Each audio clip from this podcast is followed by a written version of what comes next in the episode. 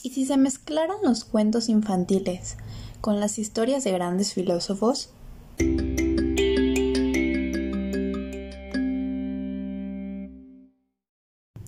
Hola a todos los que me escuchan en este nuevo podcast. Espero estén teniendo un día maravilloso. Yo soy Laura Denis Marescano y hoy vengo a hablarles de esta monada que son la colección de los pequeños platones Hoy en específico estaremos hablando de estos pequeños cuentos ilustrados, del buenísimo Kant y del igual buenísimo Descartes.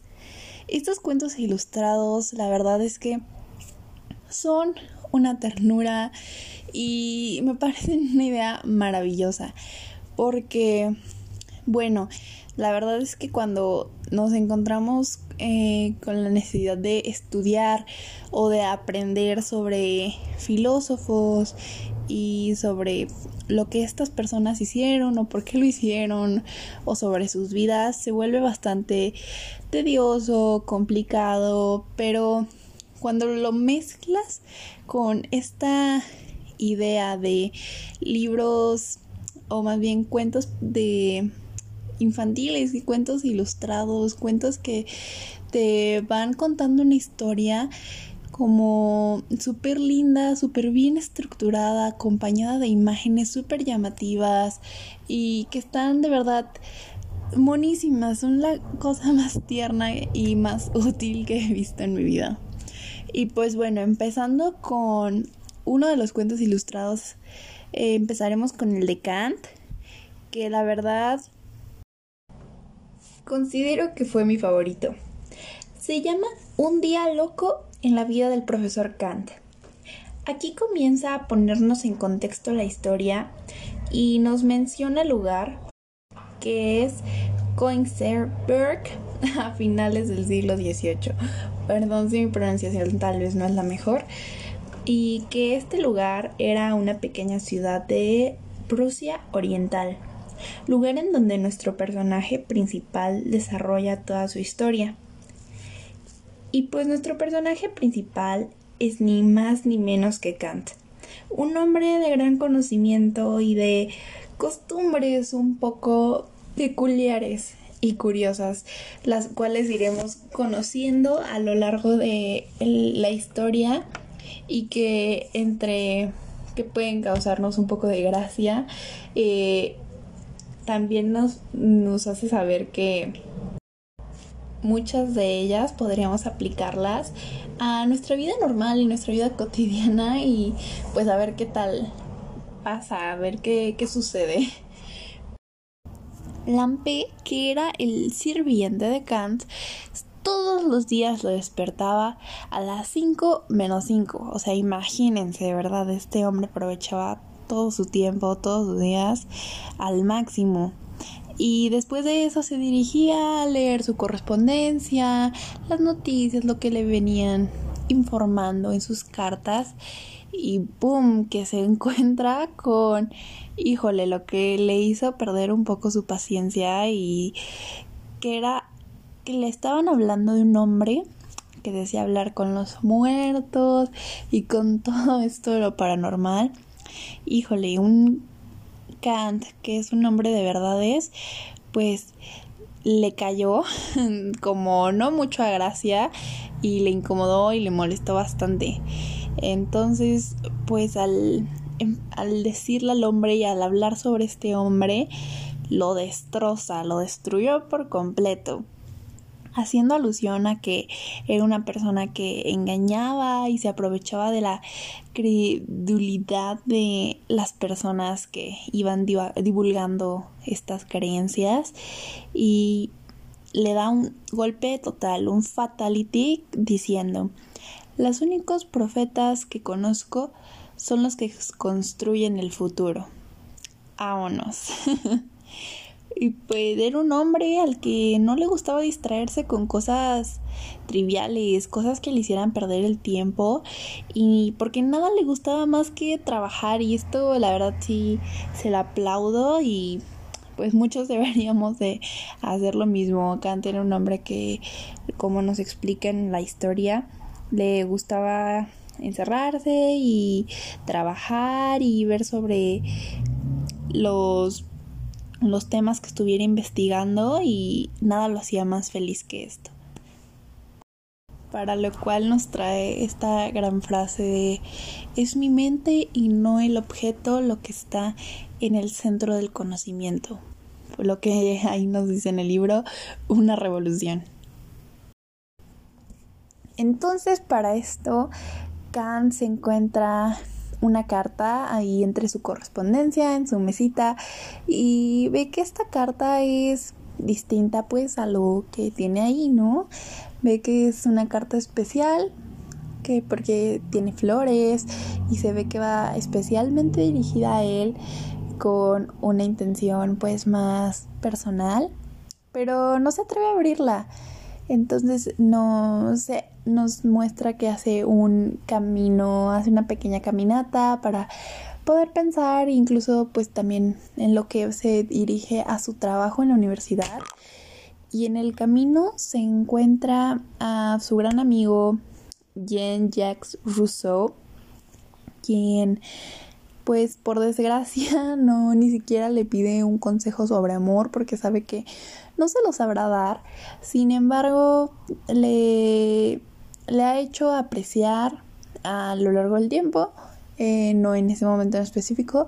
eh, la naturaleza y todo esto de una mejor manera. Algo que hace que veamos la manera en que él ve a las demás personas es que nos explica, no me veo como me ven los demás, ya que un espejo devuelve siempre una imagen invertida. Tampoco veo el mundo exactamente como los demás, y nadie puede ver el mundo tal y como es en sí mismo. Y creo que está lleno de razón, ¿saben? Porque nunca las personas van a verte completamente como tú eres y tú tampoco puedes verlas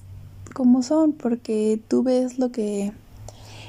lo que te muestran, etcétera, pero siempre va a haber algo que no es tal cual como tú lo estás viendo. Incluso también se aplica al, al mundo y a tu vida y a lo que, lo que haces.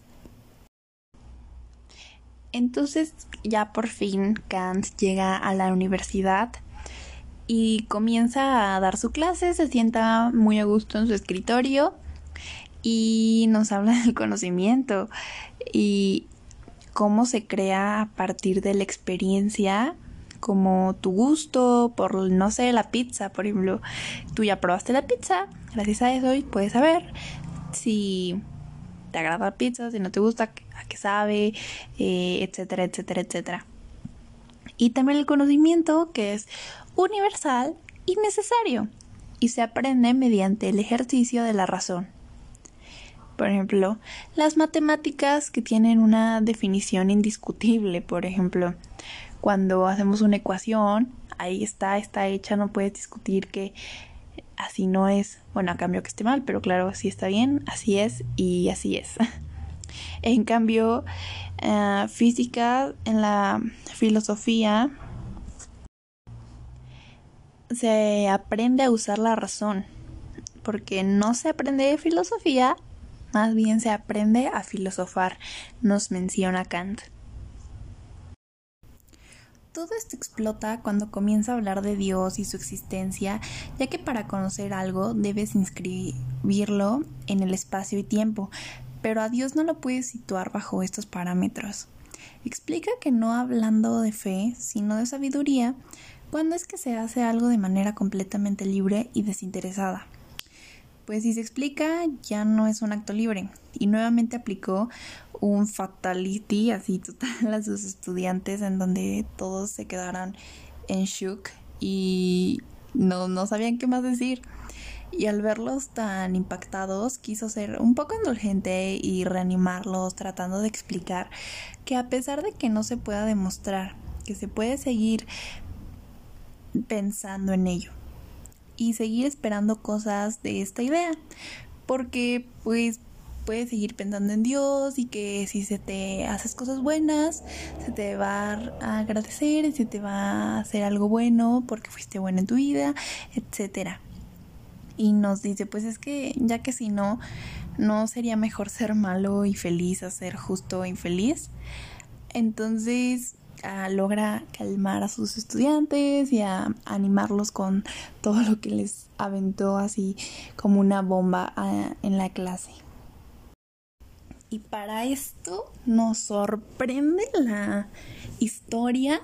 y hace un giro de trama inesperado en el que resulta que abre la carta y es de una chica más joven que él que le pide que salgan y se vean porque lo quiere ver y etcétera. Lo cual me parece muy lindo y que fue un giro completamente de la historia. Y me hizo muy tierno porque nos explica que era una, una chica que aunque no sea muy muy lista pero le interesaba el intelecto de Kant y esto se le hacía llamativo porque seamos sinceros, fuera de lo físico o incluso de los sentimientos, cuando una persona es muy inteligente o una persona a la que le puedes ah, aprender muchas cosas, una persona que puedes llegar a admirar, eso es un atractivo, uff, que la verdad es muy llamativo y creo que le gana a muchas de las otras cosas. Luego, pues este Kant ya está como eh, interesado en la propuesta y no se la saca de la cabeza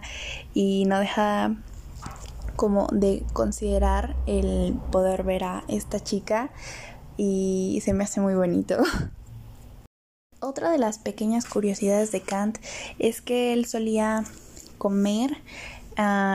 con otras personas para así tener una buena digestión, ya que la risa y la gracia y el estar feliz hacía que la digestión fuera mejor y eh, decidía su número de personas por tres que eran las gracias o nueve como las musas. En esta ocasión decide que van a ser tres invitados de sus amigos y empiezan a hablar de diversos temas y entre ellos al cual le terminan aplaudiendo es porque él nos menciona que él es defensor de decir la verdad, él dice que la verdad es el mejor camino, es lo mejor porque a él le gusta, así como él dice la verdad, él quiere esperar que el resto también siempre le diga la verdad y pues esto es muy bueno, muy admirable y algo que todos deberíamos de hacer. Luego por fin pasa a la historia el hecho que aún no se sabe o no se explica del todo en la historia de si pudo ver a esta chica, pero se sabe que salió. Entonces, nunca, este Khan siempre pasaba a la misma hora por el mismo recorrido y esta vez no ocurrió eso. Causó todo un desastre de cosas el hecho de que algo que siempre sucedía no sucedió y se desató un caos, desató que pasaran muchísimos inconvenientes en la vida de otras personas, desató una tormenta, fue todo un completo desastre solo porque Kant no pasó por ese lugar a la hora que siempre lo hace. Y entre toda la tempestad Kant nos cuenta que sentía como tan mágico el entre tanto caos todo se veía tan pequeño pero tan increíble y así es como al final pasan las cosas, pasa la tempestad, pasa todas las cosas malas y Kant nos termina por dar una sonrisa en su rostro y ajustar su reloj a la hora. Y así es como termina nuestro cuento, la verdad tiene una historia bastante bonita, interesante, eh, como que Kant era una persona bastante uh, extravagante, ¿saben? Una persona a la que te gustaría conocer, con la que te gustaría convivir, a la que le tendrías que aprender mucho y que nunca te dejaría de sorprender. Las ilustraciones preciosas que a pesar de ser un poco más simples son muy bonitas y muy muy tiernas y completan a la perfección la historia. Luego por fin pasando con el cuento ilustrado de nuestro gran amigo Descartes. Este cuento ilustrado se llama el genio maligno del señor Descartes y es que la verdad, empezando por las ilustraciones, están preciosas. Me quedé sin palabras sinceramente porque todas las imágenes que están a lo largo del cuento son súper bonitas, súper bien hechas, están llenas de colores eh, que varían del frío al cálido y están increíblemente hechas. Y no me imagino cuánto tiempo pudieron tardar en hacer todas las imágenes que me transportan a un cuento de Navidad, sinceramente. Y ya pasando a la historia, nos habla de este señor Descartes que en su casa en,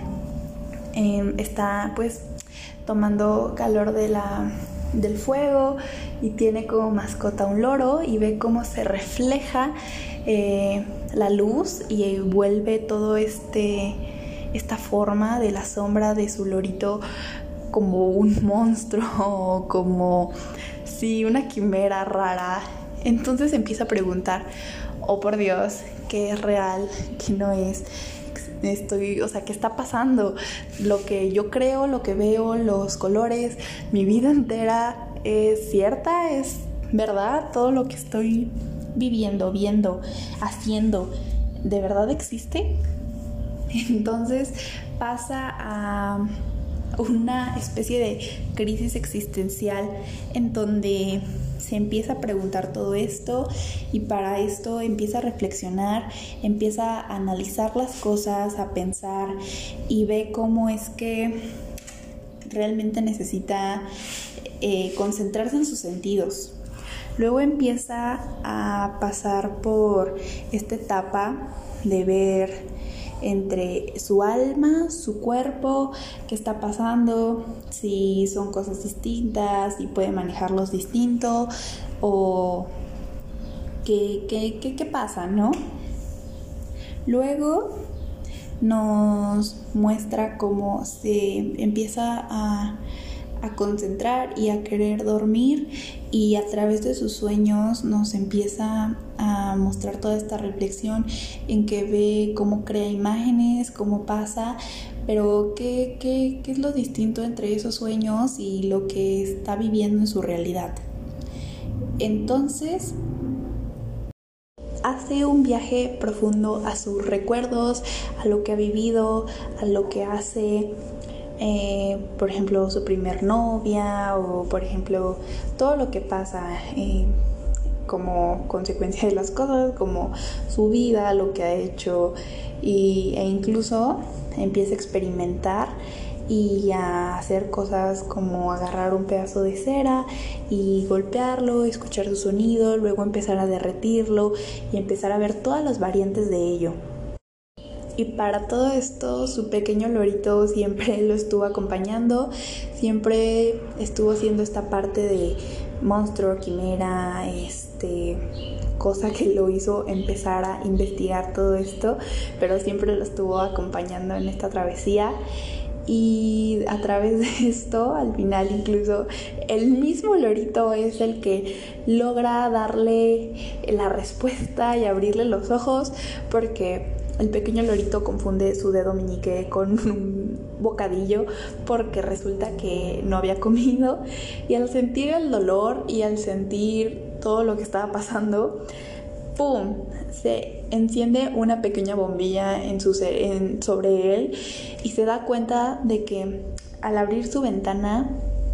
y al relacionar todos estos recuerdos, experiencias y cosas, nos muestra el hecho de que todo tiene un sentido, todo tiene un porqué, todo va en consecuencia de algo, todo tiene relación con algo y,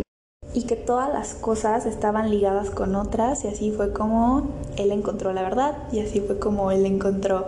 la razón. La verdad, este